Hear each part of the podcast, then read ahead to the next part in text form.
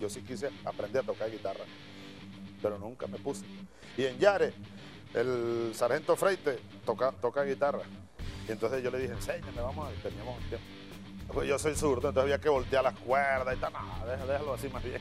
¿Qué una guitarra para Una guitarra para zurdo, porque el mundo cree, los derechos creen que van a, a dominar el mundo. Aquí estamos los zurdos, zurda conducta, más nada zurda conducta. Muy buenas noches, sean todos ustedes bienvenidos y bienvenidas al único programa de la televisión que no especula audiovisualmente. El único programa que es bueno, bonito y barato. Empezamos nosotros con zurda conducta, con la zurda de Chávez, como todos los jueves y viernes, su cita habitual con la estridencia audiovisual. Empezamos nuevamente con este programa, segunda emisión, segunda emisión de este programa que se, bueno, que se ve por todas las plataformas, por la multiplataforma de Zurda Conducta a través de las redes sociales, pero que también se conecta con nosotros los compañeros de Radio Nacional de Venezuela, que se retransmite este programa por el espectro radioeléctrico. Seguimos nosotros en este, en este intento de no salir de nuestras casas, en este intento desaforado por quedarnos encerrados debido, bueno, a las circunstancias apremiantes, las circunstancias que deben llamar la reflexión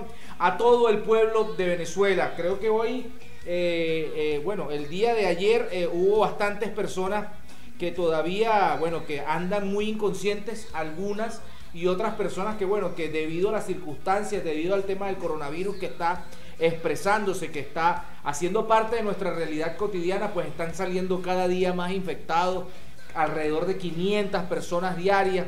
Pero bueno, también en el, en el, ámbito positivo quiero mandarle un saludo como siempre a todo el personal médico, a todo el personal de salud, a todo el personal militar y policial que también está haciendo un esfuerzo por generar conciencia, por tratar de acabar con, bueno, con, con, con los mecanismos que hacen que prolifere el coronavirus.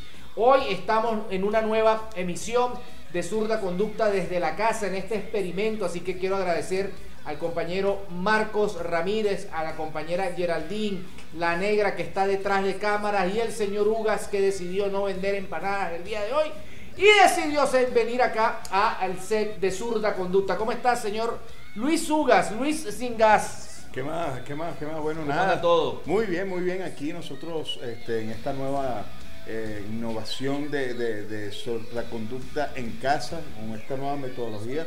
Este, bueno, contento en, continuar después de esta mini pausa que tuvimos acá en, en, su reconducta, luego de lo que, lo que aconteció con los compañeros venezolanos de televisión, que bueno, que le mandamos acá nuestro saludo y, respaldo, que están batallando y siguen dando información. Y nosotros responsablemente acá desde casa, nosotros vamos a igual informar y, y destapar todas esas cosas que, que haya que destapar. Consejo a la comunidad, consejo a los venezolanos, a la ciudadanía, señores, por favor, miren cómo están incrementando los casos.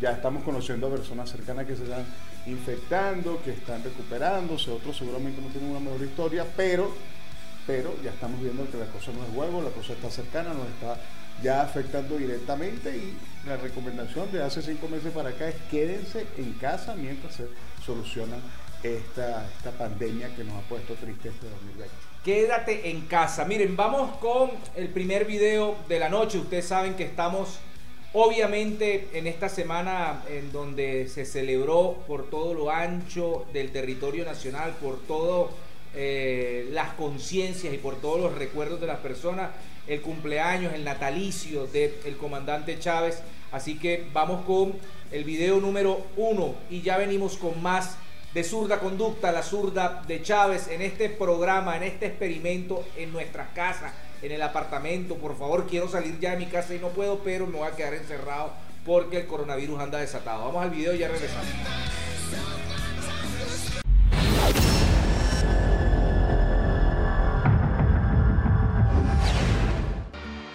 Si yo viviera mil años, serían mil años de amor por esta tierra por esta sabana, por este pueblo. Sigue el camino. Vamos, vamos, uno, dos, tres. Hallarás las huellas del amor. Lo que nos une a nosotros, al pueblo venezolano y a Chávez, a Chávez y al pueblo venezolano, es un amor infinito y cada día más grande un amor por lo que somos, un amor por nosotros mismos, un amor por lo que hemos hecho, por lo que hacemos y por lo que haremos. El amor, el amor. Y nosotros irradiamos amor. Al andar campesinos y estudiantes, Más linda, más pícara. un gigante enamorado de sus flores. No fallaré en esta cita con la historia. Gracias a Dios y gracias al pueblo heroico de Bolívar, Venezuela resucitó de entre los muertos. hallarás las huellas del amor. El socialismo bolivariano, el socialismo revolucionario, el amor por el pueblo.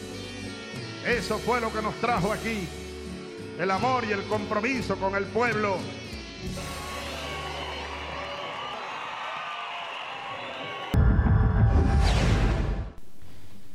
Bueno, veamos entonces ese, video recordando ya estos 66 años del natalicio del comandante Hugo Chávez, quien nadie se, se imagina ya que han pasado ya casi siete, ya pasaron siete, siete años de su desaparición física y bueno, nada, nosotros nuevamente recordando su natalicio, su cumpleaños, quien fue tendencia también esta semana por, por su 66 aniversario, mientras otros intentaron pujar una tendencia de cumpleaños.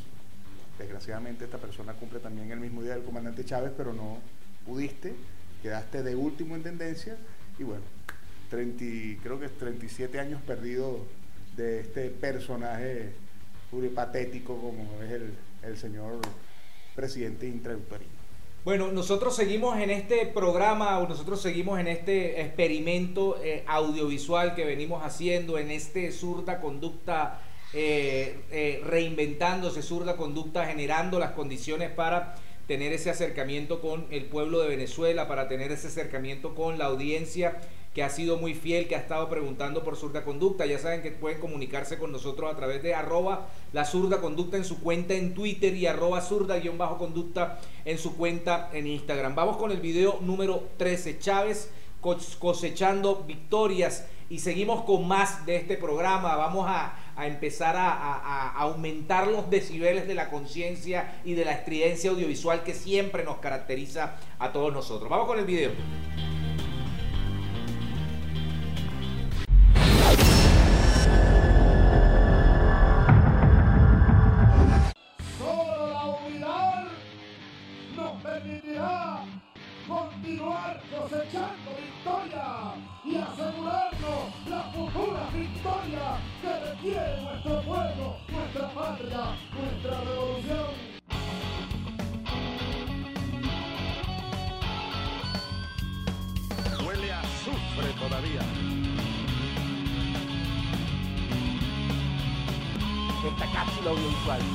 Sólido se desvanece en el aire. Todo lo sólido se desvanece en el aire. Lo que sí no se desvanece es esa conciencia. Lo que sí no se desvanece es ese llamado permanente a la unidad. A la unidad en medio de la diversidad. A la unidad eh, entre los patriotas. A la unidad frente a circunstancias bastante difíciles. Frente a circunstancias eh, que aquejan, que lo que tratan y que tienen como objetivo fundamental es acabar con la esperanza de un pueblo, acabar con la dignidad de un pueblo, cosa que no han podido o no van a poder. Así que desde acá siempre vamos a estar llamando, haciendo un llamado, eh, no como unos generadores de discordia a- virtual, sino por el contrario, como unos generadores de, de- esa hermandad que tiene que caracterizarnos en unos momentos tan difíciles, en unos momentos tan apremiantes, en unos momentos en donde, bueno, se ha vertido sobre Venezuela cualquier tipo de lucha, eh, cualquier tipo de acción criminal con el objetivo de bombardear la economía, de bombardear la, la ética, de bombardear la política y nosotros pues obviamente por eso seguimos signados por la lealtad y signados obviamente por ese deseo irrefrenable de ser consecuentes con los ideales de Chávez. Vamos con este video del compañero Diosdado Cabello, por ahí andan preguntando que si está, cómo está. Bueno, el compañero anda en franca recuperación y desde acá, desde Zurda Conducta, siempre por lo especial que ha sido el compañero Diosdado Cabello, siempre vamos a estar, eh, bueno, eh, apelando a esa acción discursiva permanente, a ese ejemplo que ha generado él en la política con su acción práctica. Así que vamos a ver este video, ya venimos con más de zurda conducta en este capítulo especial.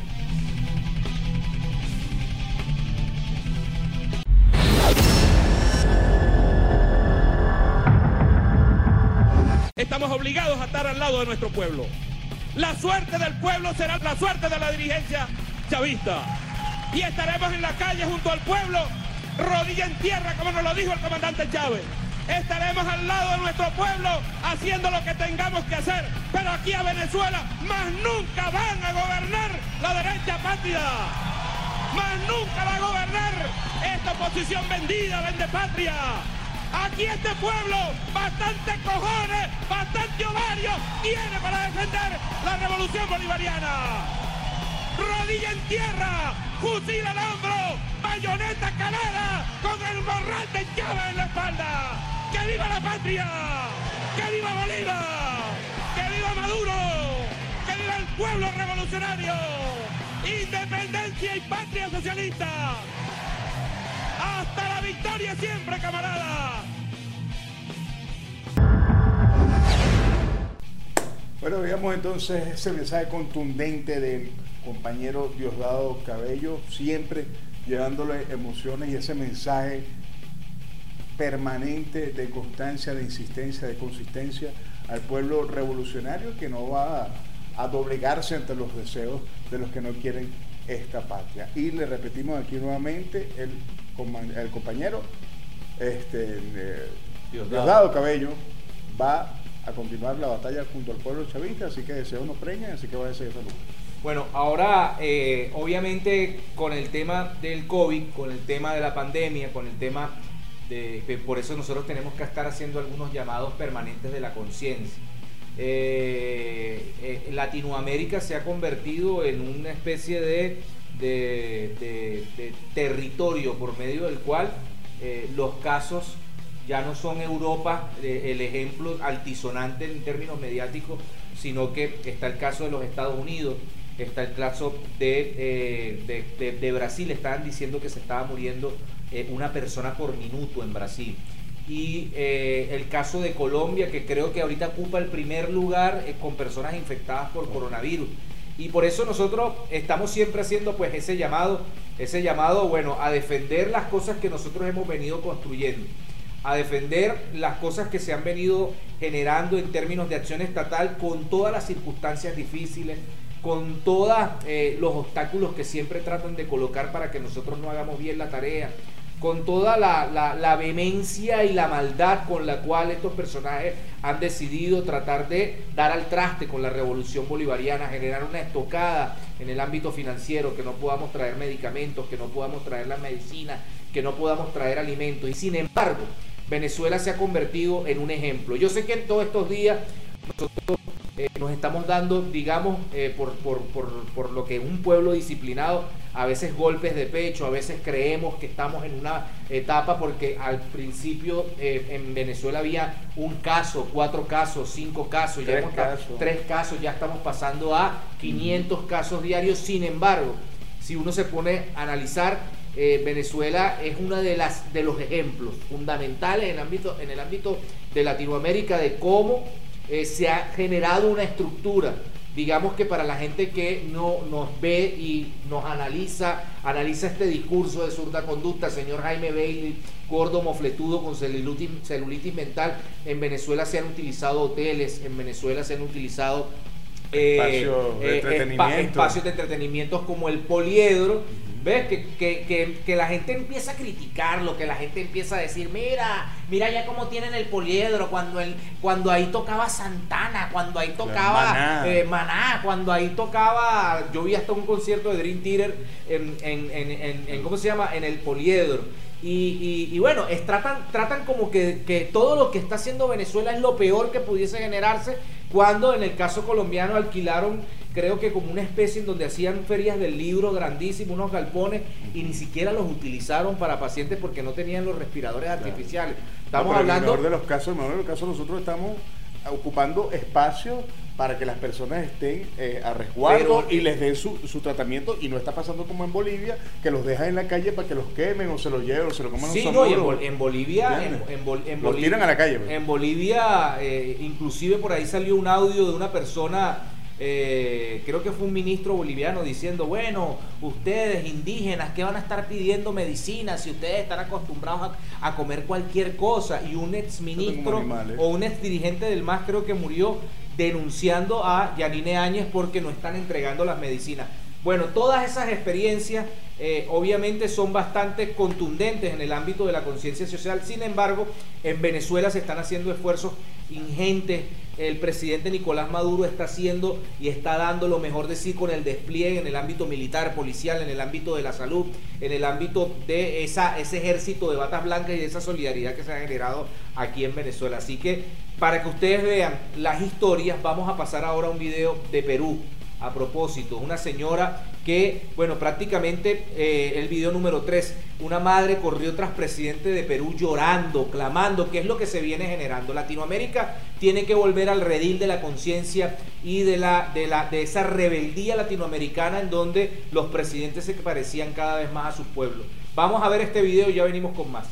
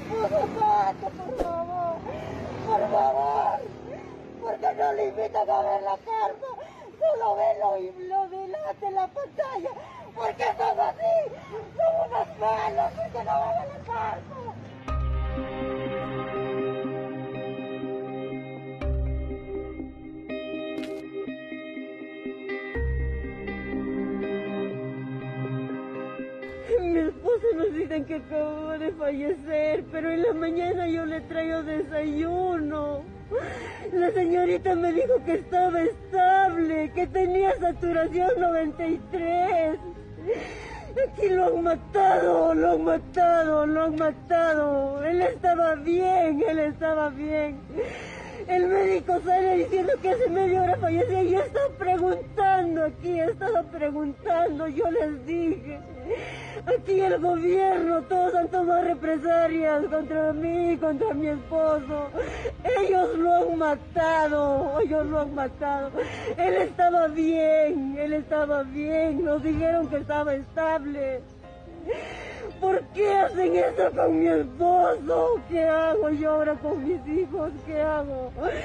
¿Cómo les digo que no está su papá?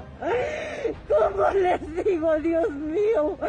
¿Por qué señor Martín Vizcarra no hace nada por nosotros? ¿Por qué? ¿Por qué? ¿Por qué? ¿Por qué son así? Ustedes se llevan toda la plata. No invierten en nuestros hospitales. Como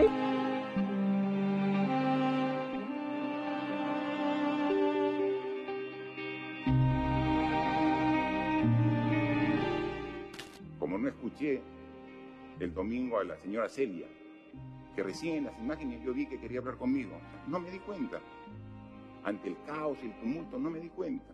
O sea, ¿cómo no escucharla si es parte de mi forma de ser es parte de lo que infundo a este gobierno? Escuchen a la gente. Y qué lamentable incluso que el esposo de la señora Celia haya fallecido. Le doy el pésame y le pido realmente sinceras disculpas por no haberle escuchado. Estamos a su disposición.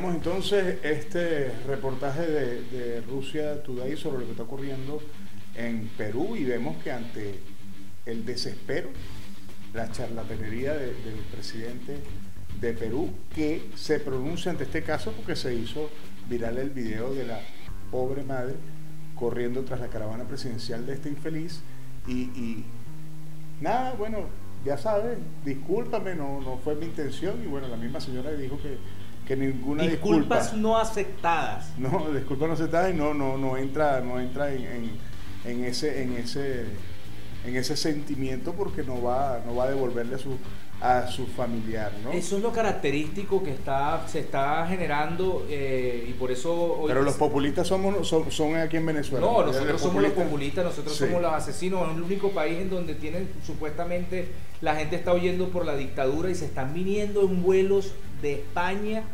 ¿verdad? De España hacia Venezuela, de Venezuela, bueno, algunos vuelos, obviamente estaba aprovechando el avión de los, de los venezolanos que estaban viniendo de España y se llevaron algunos eh, ciudadanos españoles que se querían devolver a, a- a España, que estaban haciendo vida en Venezuela. Pero esto es lo característico que se ha generado en el ámbito de Latinoamérica.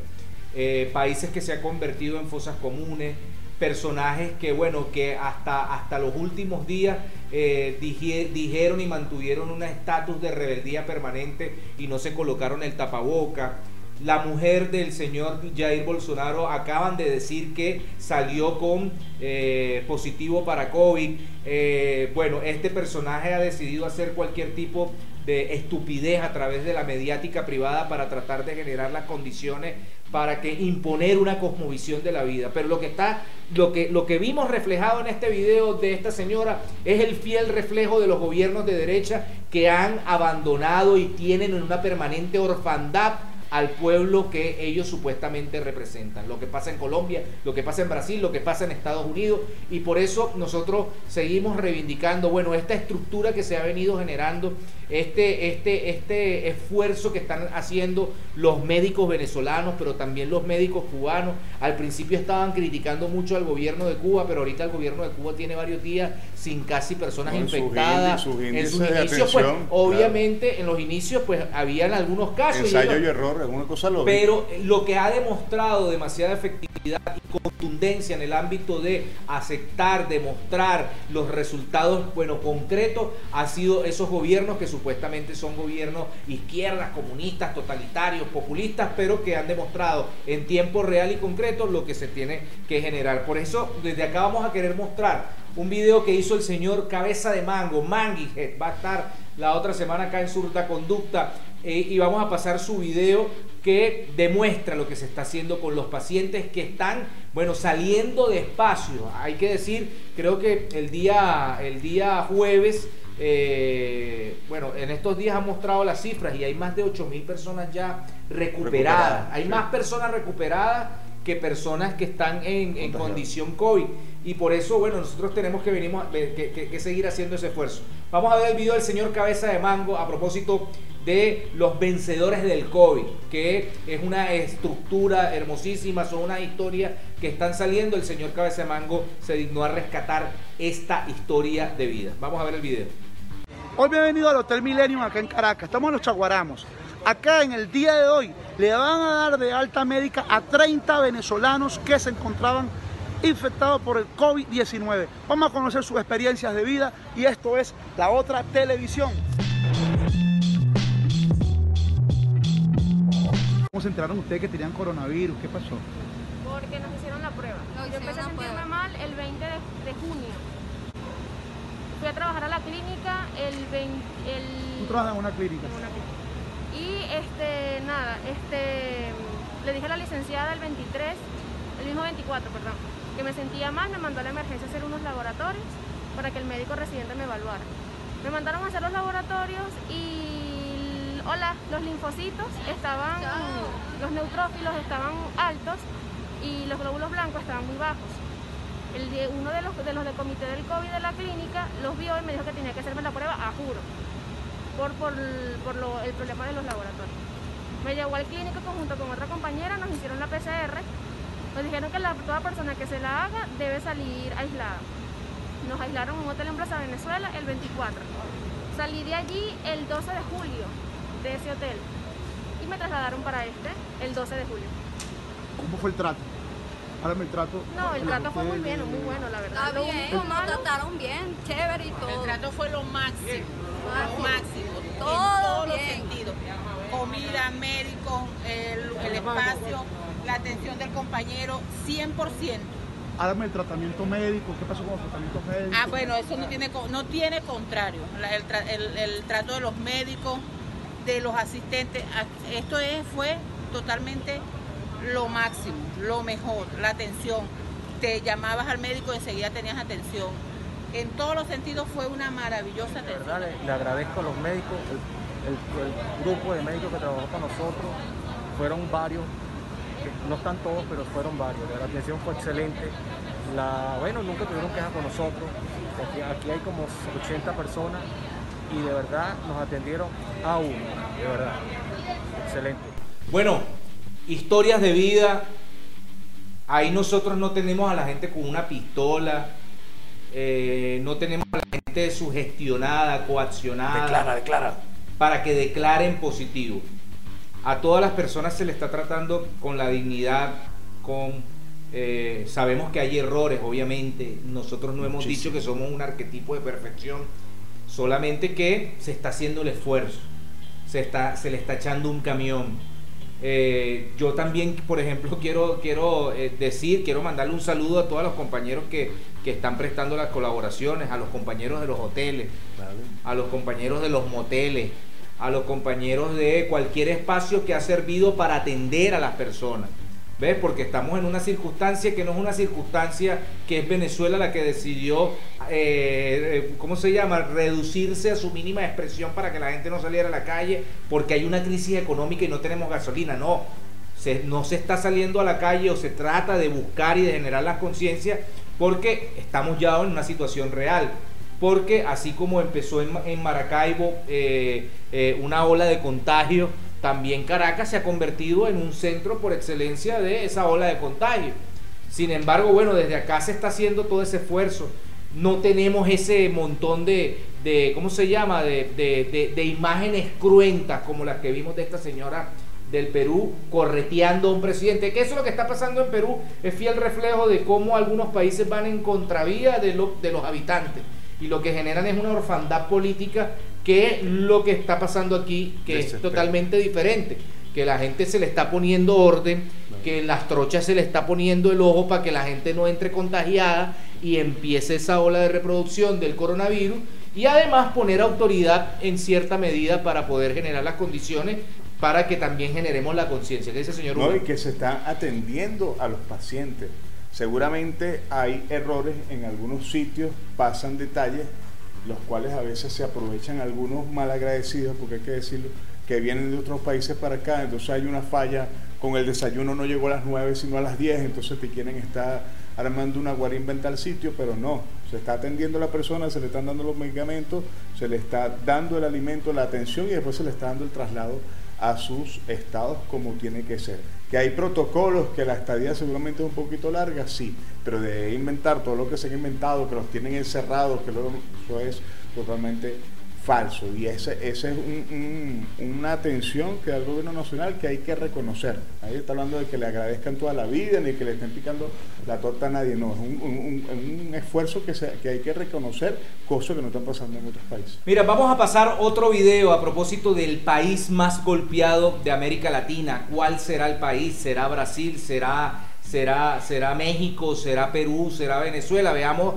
este eh, capítulo de Rusia Today a propósito de los países más golpeados, a propósito de las políticas que abandonan a sus habitantes, a propósito de, ese, de, esa, de ese populismo bastante pueril que se ha generado eh, por parte de gobiernos de derecha que abandonan, bueno, a sus anchas, a sus habitantes y que no eh, ayudan ni coadyuvan a que se corten las cadenas de transmisión, sino que siga haciendo estragos el coronavirus. Vamos a ver este video y venimos con más de Zurda Conducta. Ya saben, arroba la Zurda Conducta en Twitter y arroba Zurda-Conducta en Instagram. Perú ya es en proporción a su población el país más afectado por COVID-19 de toda Latinoamérica y el quinto más afectado del mundo, más que Estados Unidos, más que Brasil y casi tanto como Italia. Y de momento no parece que la pandemia esté cerca de remitir en el país. ¿Cómo se llegó a esta situación? ¿Acaso no fue uno de los primeros países de la región en tomar medidas? ¿Acaso no fueron tan estrictas como las de otras naciones que salieron mucho mejor paradas? Ese fallecido es mi familiar. Le he traído dos y media de la tarde y hasta el día, hasta ahorita no me dan ninguna solución los médicos. No hay médicos, no hay personal que nos vea. Están abandonados, nos han metido ahí para que ellos, para que ellos no los vean. Mi familia se está muriendo. Y me dicen que no hay nada, que me vaya. ¿Cómo puede ser posible? Queremos protección. Queremos protección. Por favor, Dios mío. ¿Qué es esto? ¿Qué es esto? A pesar de decretar el confinamiento temprano a mediados de marzo y de endurecerlo en las semanas siguientes, la nación partía con varias desventajas. Por un lado, el elevadísimo porcentaje de trabajadores informales entre sus habitantes, lo que dificultaba que el aislamiento fuera fácilmente aplicable. Las autoridades anunciaron varias medidas para intentar paliar esto, desde ayudas monetarias directas hasta la posibilidad de retirar dinero por adelantado de los fondos de pensión pero un 70% de informalidad laboral jugaba muy en contra de que pudieran resultar sostenibles. Por otro lado, aunque en promedio el Perú no es un país densamente poblado, la realidad es que la distribución de su población es muy irregular y la mayor parte está concentrada en la costa, donde ahí sí la densidad poblacional es muy alta. Con mención especial a Lima, donde se concentra casi el 30% de todos los peruanos en menos del 1% del territorio nacional. La densidad poblacional limeña es 200 veces superior a la del resto del país, lo que podría no ser tan grave si no fuera por el hecho de que además abundan las viviendas minúsculas, hacinadas, mal ventiladas y peor acondicionadas. Por todo esto, nada coincidentalmente, la capital peruana carga con la mitad de los fallecimientos en todo el territorio peruano. A pesar de estas dificultades, las fuertes medidas iniciales de contención lograron que nunca se llegara a un pico tipo colapso, pero la meseta que siguió a ese pico persistió tosudamente. Desde finales de mayo, el aumento diario de casos se mantiene por debajo del 5%, pero no ha logrado bajar del 1%, que es el límite bajo el cual puede decirse que la pandemia está remitiendo. 运动。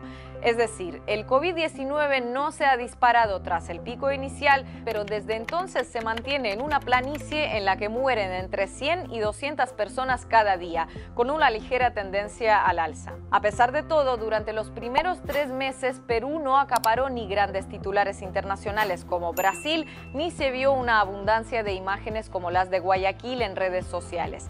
Hasta ahora.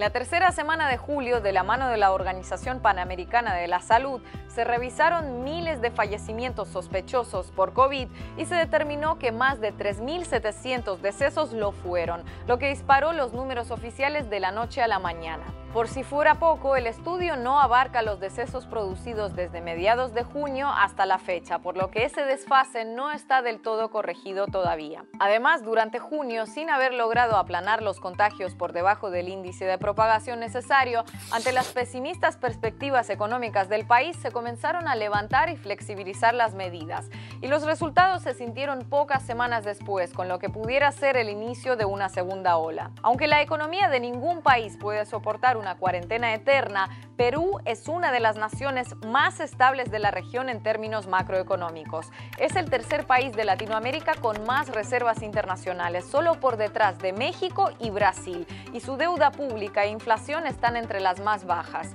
Es decir, si algún país latinoamericano tiene capacidad para resistir el confinamiento en términos financieros, ese es el Perú.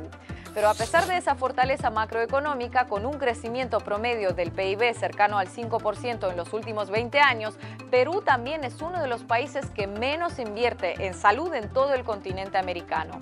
Las colas de peruanos desesperados por rellenar las bombonas de oxígeno para que sus familiares enfermos de COVID-19 pudieran respirar ante la escasez y saturación en hospitales, simbolizan a la perfección la realidad del tejido social y sanitario. Lo más paradójico de todo, además, es que pese a tantos mimos a las finanzas en detrimento de otras áreas, las previsiones apuntan a que el país será uno de los más afectados del mundo por coronavirus, también en el plano económico. Más que otros países, tanto naciones que aplicaron cuarentenas estrictas como aquellas que no. La mayor caída del PIB peruano en 100 años. Es decir, en el debate más mencionado por los gobiernos a la hora de justificar las medidas adoptadas, el famoso dilema entre proteger la salud de los ciudadanos o el bienestar económico, parece que los peruanos caminan hacia tocar fondo en ambos. Y en el caso de Perú, la decisión de qué camino seguir ante esa encrucijada entre salud y economía no se tomó ahora con la llegada del coronavirus, sino que ya había sido definida hace muchos años atrás.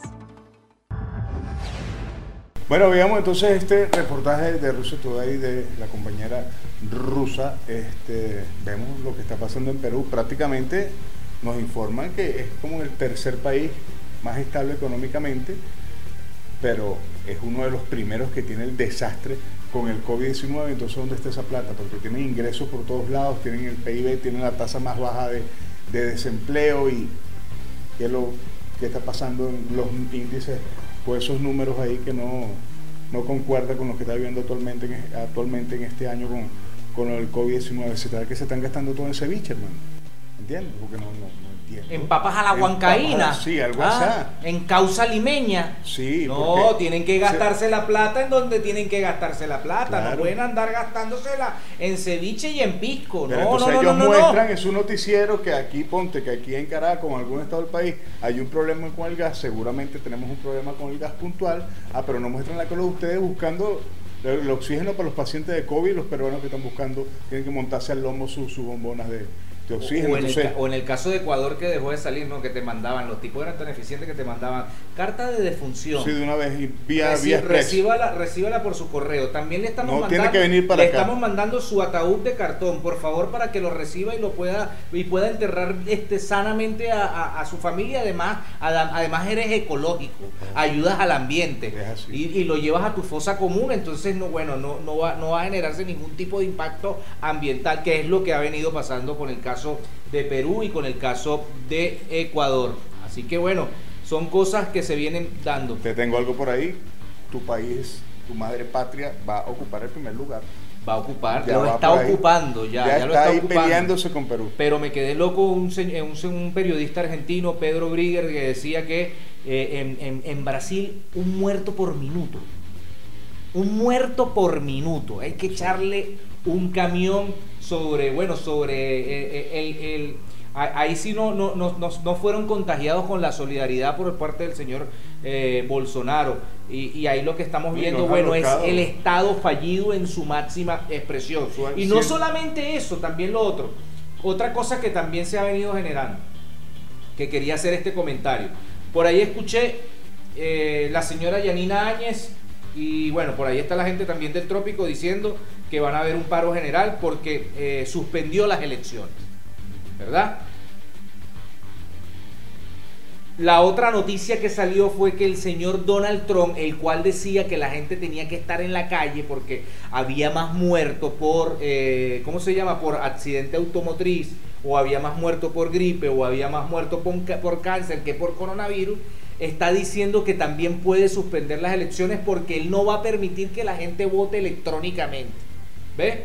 Entonces ahí estamos dándonos cuenta de, de los efectos devastadores en el ámbito social, pero en el ámbito electoral eso también la gente está cobrando algunas cosas y algunos comportamientos en términos políticos y le está cobrando, bueno, a sus gobernantes, bueno, la incapacidad histórica que han tenido para afrontar una pandemia y que no han sido corresponsables y que no han sido los generadores de un llamado de conciencia para que la gente pueda asumir el, el- el carril. En Estados Unidos pr- prácticamente el sector, el blanco del Ku Klux Klan quería caerse a tiro porque la gente este, estaba planteando el distanciamiento social y la cuarentena como un mecanismo de, de no permitir. Pero bueno, y estos personajes eh, que son los primeros que llamaron a que la gente gente saliera a la calle, ahorita no quiere que la gente Quieren salga a las elecciones. Y también quieren utilizar entonces la, la- la pandemia para, para como herramienta para atornillarse en la silla un Para más. atornillarse como unos seis mesecitos más. Pero bueno, son cosas que están pasando. Vamos con el siguiente video y venimos con más de zurda conducta. Vamos a ver el video.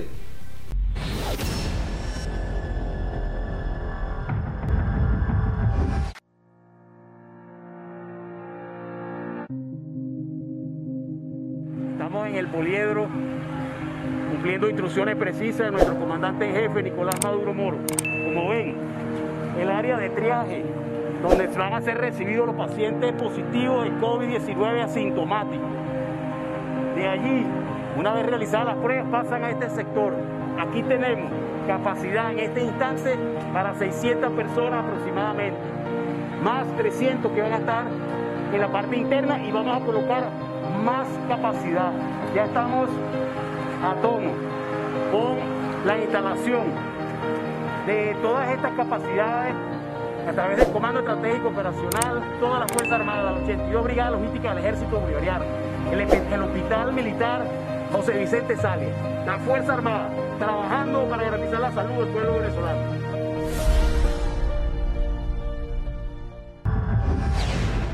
Bueno, veíamos entonces esta, esta pieza audiovisual, vemos al, al, al contraalmirante, almirante, Remigio, Remigio Ceballos. Remigio Ceballos. Remigio Ceballos, quien está, bueno, a la cabeza ahí de lo que está pasando en el poliedro de Caracas, tanto en la parte interior como en la parte exterior, va a estar dividido ese, ese, ese espacio para las personas que tienen el COVID-19, todo, todo bien planificado para la atención oportuna de las personas que lamentablemente pues, puedan estar eh, contagiadas del COVID-19 con sus, este, todo lo que tiene que ver hospedaje, alimentación y el espacio, vemos que lo que conocen los espacios del Poliedro de Caracas van a estar este, en las más óptimas condiciones para, para atender a estos compañeros. ¿Qué tal, Pedro? Bueno, ahí seguimos, ahí vemos ese, ese esfuerzo, ahí vemos la organización, ahí vemos nuevamente eh, la conjunción entre lo militar y entre lo civil.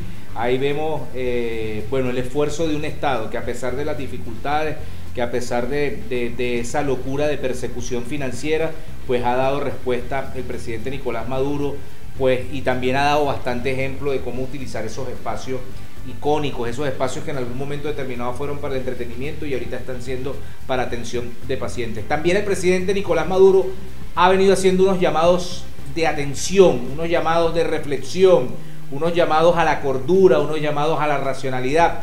Veamos qué fue lo que dijo el presidente Nicolás Maduro a propósito de alguna gente que anda desatada en rumbas, en cosas raras, saliendo a comer, a tomar guarapita. Todos queremos, todos tenemos esa, la, la ¿cómo se llama? La, la vena cañera que quiere desatarse, pero no podemos hacerlo. Así que quédense quietos en sus casas, por favor. Vamos al video y ya regresamos.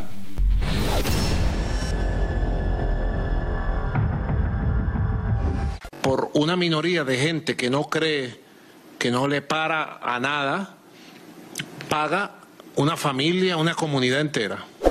Esto es una batalla de toda Venezuela. Yo le hago un llamado a todos los venezolanos y venezolanas. Esto es una batalla sostenida en el tiempo. Llevamos 18 semanas y las semanas que faltan. Y si la llevamos bien, si aquí nosotros nos ponemos las pilas al máximo, controlando a los trocheros allá, parando el trocherismo y parando las indisciplinas sociales, parando el rumbismo, el celebracionismo, paren todo eso, compatriotas, párenlo. Habrá tiempo de sobra para rumbear, para bailar, para celebrar cumpleaños y todo lo que haya que celebrar, pero párenlo, por el amor a Dios, por su salud, párenlo. Hagámoslo entre todos, chicos. Hagámoslo. Vamos a hacerlo entre todos y entre todas. Estamos a tiempo. Estamos a tiempo. Vendrán tiempos buenos. Bueno, yo veo información de la vacuna, de los tratamientos, bueno, y al pasar del tiempo, cuando tengamos la vacuna, mira, sobrará el tiempo para rumbear. Nosotros somos rumberos, nosotros nos gusta bailar, A mí me gusta recorrer el país. A pesar de que hay grupos que me quieren matar, que están trayendo francotiradores para matarme. Desde Colombia están entrenando unos francotiradores, allá Iván Duque, para matarme. Yo voy con mis medidas de seguridad, me gusta recorrer, estar en los actos, abrazar a la gente, sentir el calor de la gente. A mí me gusta. ¿Qué pensarían ustedes si Maduro estuviera haciendo actos y marchas? ¿Qué pensarían ustedes? ¿Qué pensarían ustedes si vieran a Maduro y a Silvia rumbeando? Venga, vaya para acá, vaya para allá. Ya va que me riendo. ¿No venía Pedro? Ok. No, venías tú.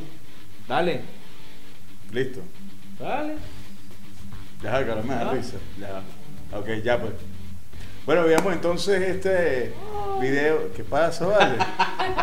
¿Qué? Ah, dale, dale. ¿Qué pasó? ¿Andabas de rumba o qué? No estás de rumba. ¿Andabas de rumba? No estás de rumba, Ah, Pedro. entonces, ¿qué veíamos, pasó? veíamos este, este, este llamado del, del presidente Nicolás Maduro, de verdad, porque estaban desatados en algunos sectores, en algunas principales ciudades, con una fiestecita aquí, una fiestecita acá. Dígame el día un de los cumpleaños, niños, una pica de torta, El día de los niños se volvieron locos. una, una, una piñata, Yo vi, en un una sec- cosa. yo vi en un sector popular por aquí, por Caracas, una gente que sacó en una cancha de básquet, sacó un colchón inflable Ah, y hasta las claro. 4 de la mañana. ¿ah? Tranquilazo. Ah. Qué cosa tan loca. Vagabundería. Vagabundería. Una tomadera de caña, una cosa. No, no, no, la cosa no puede ser así. Después rumbiamos. Después llegará el momento de los encuentros, el momento, el momento de Guaguancó, el momento de, bueno, es más, después de la pandemia van a abrir el maní. Solamente ¿Otra que ya eso no va a ser de Barreto, va a ser de otra persona. Se lucrará otro. Se lucrará otro. bueno, cosas están pasando. Pues. Cosas están pasando. Pero tenemos el otro videito.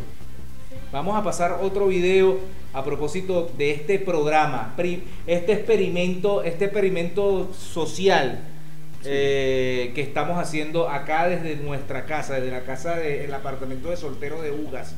Así que vamos a ver este otro video y venimos con más de la zurda conducta de la zurda de Chávez.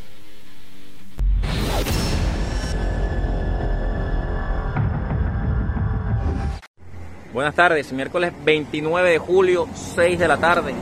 Nos encontramos en la sede del Consulado de Colombia en la ciudad de Puerto Ordaz.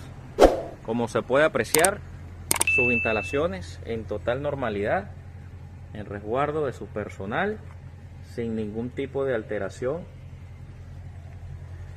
del orden. No hay reportes de hechos vandálicos en las instalaciones del consulado se conversó con el personal de seguridad y manifiestan que todo se encuentra en calma para la fecha y para la hora.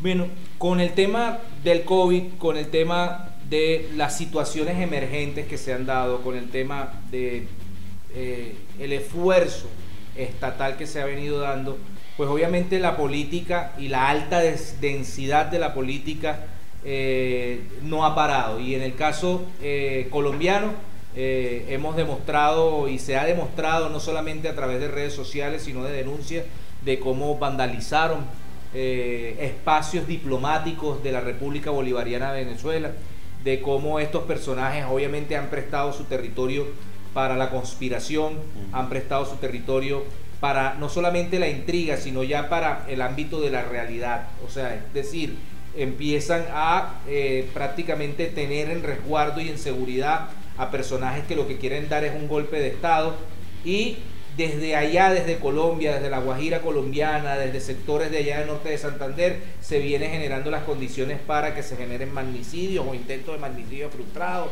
o para que se generen golpes de Estado, o para que se generen incursiones armadas a través de vía marítima o a través de otro tipo de vía, pero con el objetivo de implosionar la revolución bolivariana, de generar unas condiciones para que se dé una confrontación civil. Lo que están haciendo en el ámbito de la representación diplomática en Colombia, pues no es más que la expresión y el efecto dominó que se generó cuando estos personajes se tomaron la embajada de Venezuela en Washington y desde ahí pasó en Costa Rica, ha pasado en diversas situaciones y en diversos espacios. Solo que nosotros no hemos caído en la provocación y no hemos caído en ese llamado, porque bueno, alguna gente podrá decir, bueno, este, lo que es igual no es trampa y uno puede irse para la embajada de Colombia aquí en Venezuela y entonces se la toma y entonces lo utilizamos para tener pacientes de COVID ahí. O la embajada de los Estados Unidos, que es grande, yo no imagino cuántos pacientes pudiesen caber en la embajada de Estados Unidos.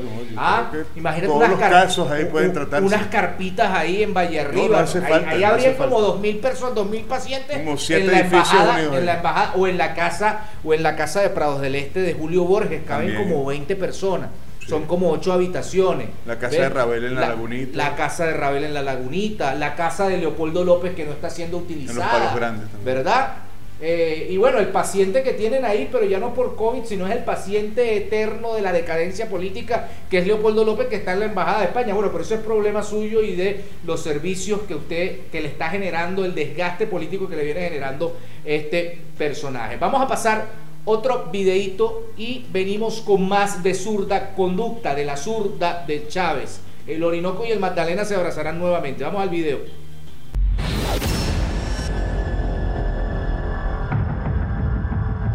Usted nos explica, no encuentra justificación para pagarle a bufetes internacionales, a casas recompensas, gigantescas sumas de dinero. Nos parecía un exabrupto que pagaran hasta el 15% de comisión por recuperación de estos activos. En Portugal, la recuperación de esos 2 mil millones de dólares que están en el nuevo banco, bueno, implicaría un pago de una comisión de 200 millones de dólares. Pero entonces, ¿Por ¿de quién es el guiso? ¿De quién es el guiso? Porque todo un guiso, claro. no, como usted nos lo está mostrando. Claro. Bueno, hasta ahí no llego, hasta ahí no llego, no Pero- sé, no sé Pero yo sí llego, yo sí llego de Y las yo fracciones, de las fracciones que lo apoyaron. Claro. Ah, eso. Son los representantes de, eh, mayoritarios son los del llamado grupo de los cuatro, desde el cuatro, y todos, sin excepción, tenían interés en que esto se aprobara. Son unos ladrones, son unos pillos.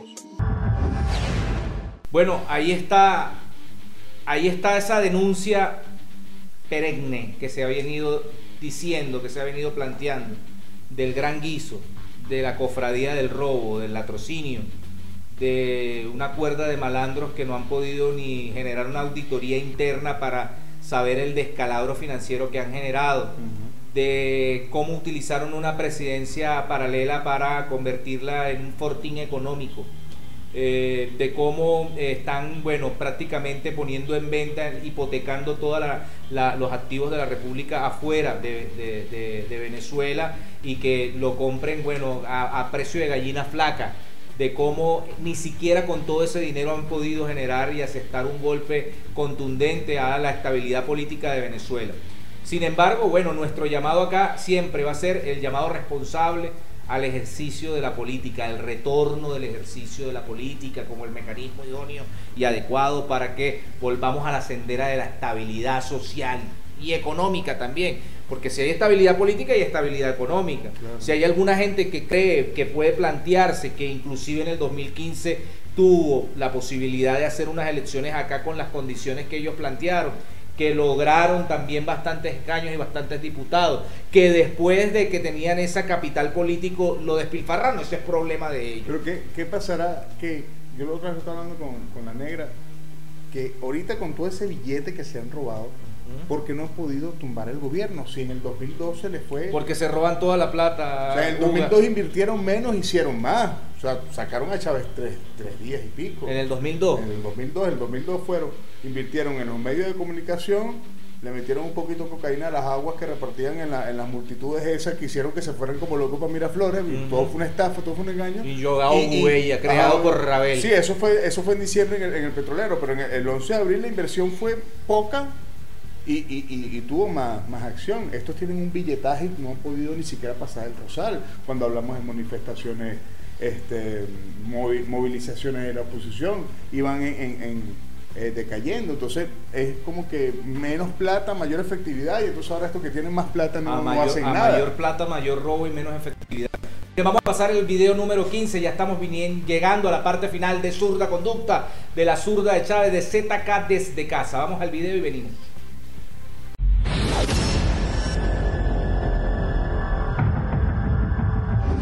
Mío sino Aquí de está. Darwin No, Chávez. es que yo- no Entonces, es- no, te no. hagas el vivo. No es que no es No esa, te hagas es el vivo. un año de a denuncia Darwin falsa. Chávez. También, también. Bueno, ¿y por qué no me has pedido derecho a Lo que réplica tiene por el año? El que tiene que explicar es él. ¿Por qué no? Ah, Mira, exactamente. Yo tengo el que tiene que explicar es 100 él. papeles aquí que demuestran que todo eso es falso. Chao. Tú no tienes uno. Tú no tienes mira. uno. Qué bueno que lo reconociste. Mira, no me- Ojalá la verdad es que, rectifique. mira. Hay que tener la humildad en la vida Mira. de reconocer cuando uno se equivoca.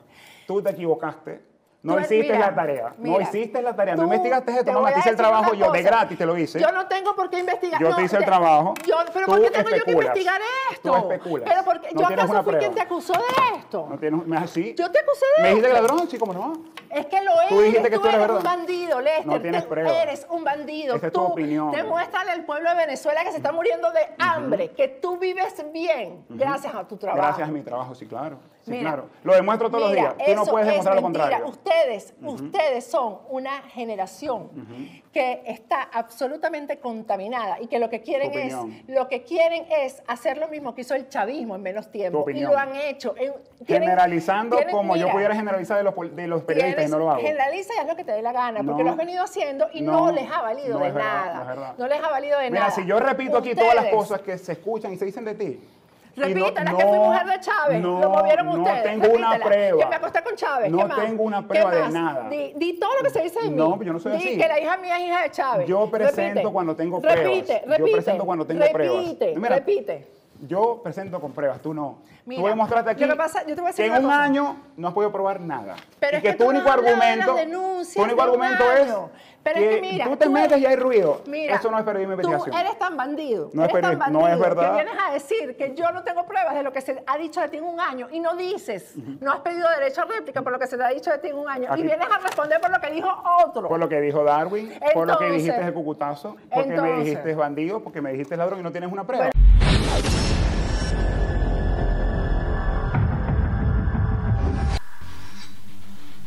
Bueno, nosotros siempre lo hemos venido diciendo, la, la- esos sectores políticos, eh, esos sectores, digamos esa generación de que viene y que se y que se nace como una expresión política desde el 2007, ha demostrado con énfasis y con bastante ímpetu la capacidad para robar, para chorear, para generar las condiciones de seguir chuleándose o al Estado o al parapeto del Estado, o a lo interino o a lo no interino.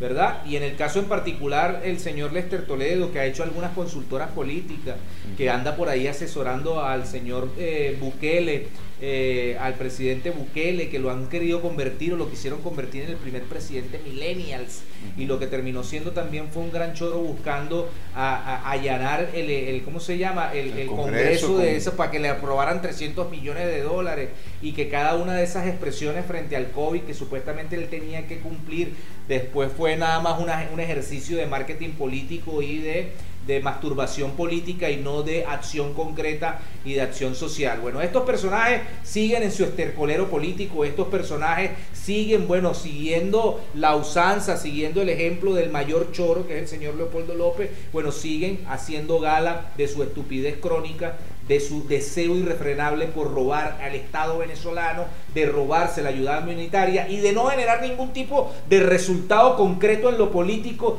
frente a la revolución bolivariana y frente al presidente Nicolás Maduro. Les han tenido que ayudar, les han tenido que hacer la tarea, les han tenido que mandar a Udró para que supuestamente hiciera esa incursión fallida, han tenido que mandar drones, han tenido que utilizar algunos sectores militares y esos sectores militares después terminan echándole paja a ellos porque ellos no terminaron pagando y después se convierten en una supuesta referencia de la política y entonces son asesores de un montón de presidentes que están destinados obviamente al fracaso. Así No, y, que tienen, y tienen la desfachatez después de decir al final de todo lo que ha, ha contado Pedro, de ellos declarar y decir solos no podemos, carajo. Claro, solos no van a poder, ¿Entiendes? ni solos ni acompañados. Miren, tenemos que terminar este programa, este capítulo especial, el segundo capítulo especial de Zurda Conducta desde casa. Saludar a todos los compañeros a- que, nos, que nos han apoyado el día de hoy, a el Departamento de Alimentación del FAES, a eh, los compañeros de Lollipop y a los compañeros de Loida Café por eh, prestarnos eh, su colaboración y el patrocinio del día de hoy. Así que, señor Ugas, lo vamos a dejar con un video. Diga su mensaje final. por Bueno, favor. nada, nos vemos la semana que viene. Estará Cabeza de Mango, estará Ricardo Pacheco todavía está suspendido de su reconducto. Hasta que no presente su prueba hasta que COVID. no presente su prueba COVID no se va a acercar a los espacios de mi apartamento de soltero. Miren, lo vamos a dejar con este video, el capítulo 7. La otra semana estaremos pasando capítulo 7, capítulo 8 y bueno, todo lo que podamos pasar sobre el Matarife, el ladrón de poca monta, ese personaje de dudosa procedencia moral que se convirtió en un secario de la paz y de la democracia, el señor Álvaro Uribe Vélez. Lo dejamos con este capítulo y nos vemos, nos vemos la próxima semana. Arroba la zurda conducta en Twitter y arroba zurda guion bajo conducta en Instagram. Y por ahí vamos a estar lanzando el canal de YouTube de Zurda Conducta para que se suscriban. Chao, hasta luego.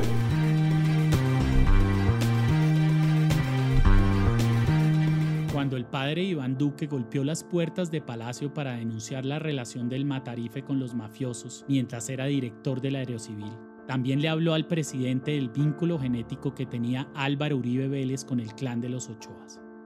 Fabio Ochoa, patriarca del cartel, en su libro llamado Mi vida en el mundo de los caballos, expone detalladamente a partir del negocio de los caballos de paso fino en Colombia cómo el tronco del árbol genealógico de Uribe Vélez era el mismo del que provenían los Ochoa.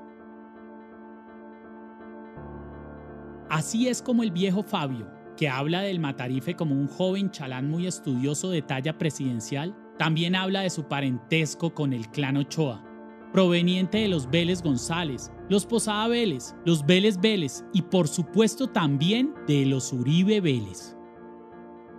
Este vínculo filial con la familia más poderosa del cartel de Medellín le permitiría a don Alberto Uribe Sierra involucrarse en el negocio de la cocaína e iniciar una fructífera carrera como testaferro de los Ochoa que los sacaría de la modesta casa del barrio Laureles, en donde vendía saldos de telas para ser propietario de muchas haciendas, mansiones, yates, avionetas y helicópteros.